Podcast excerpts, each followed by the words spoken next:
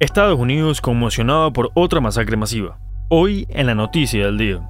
La tarde de este martes, Salvador Ramos le disparó a su abuela. Tras el ataque se dirigió a la escuela primaria Rob en Uvalde, Texas. El joven de 18 años portaba un chaleco antibalas, una pistola y un rifle AR-15 disparó y mató a 19 niños y dos adultos. Según las primeras indagaciones, Ramos había compartido en redes una foto de sus armas días antes del ataque, lo que trae nuevamente en debate la tenencia de armas en Estados Unidos. Figuras públicas y artísticas ya se han pronunciado a favor y en contra de controlar el uso de armas. Según la organización Gun Violence Archive, ya se registran al menos 212 tiroteos masivos en lo que va del 2022 en este país.